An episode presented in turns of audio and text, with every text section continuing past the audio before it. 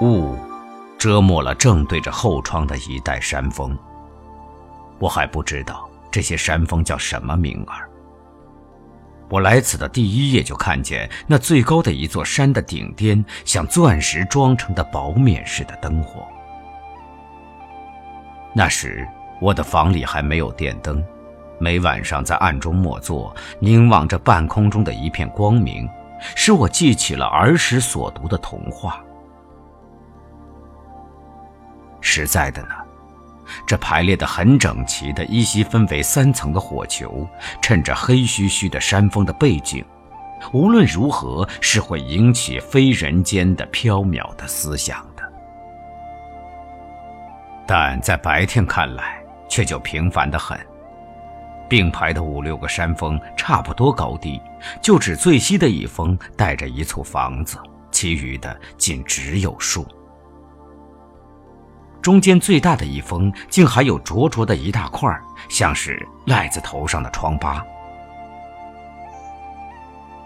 现在，那照例的晨雾把什么都遮没了，就是稍远的电线杆也躲得毫无影踪。渐渐的，太阳光从浓雾中钻出来了，那也是可怜的太阳呢，光是那样的淡弱。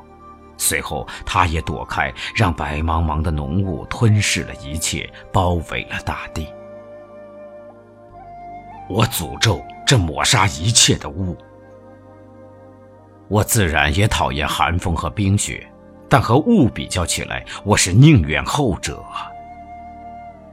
寒风和冰雪的天气能够杀人，但也刺激人们活动起来奋斗。雾，雾呀！只使你苦闷，使你颓唐阑珊，像陷在烂泥沼中，满心想挣扎，可是无从着力呀。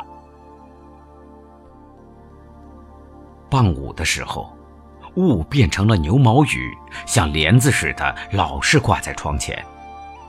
两三丈以外，便只见一片烟云，依然遮抹一切，只不是雾样的罢了。没有风，门前池中的残荷梗时时忽然急剧的动摇起来，接着便有红鲤鱼的活泼泼的跳跃，划破了死一样平静的水面。我不知道，红鲤鱼的鬼外行动是不是为了不堪沉闷的压迫。在我呢，既然没有搞搞的太阳，便宁愿有疾风大雨。很不耐这稠雾的厚身的牛毛雨，老是像帘子一样挂在窗前。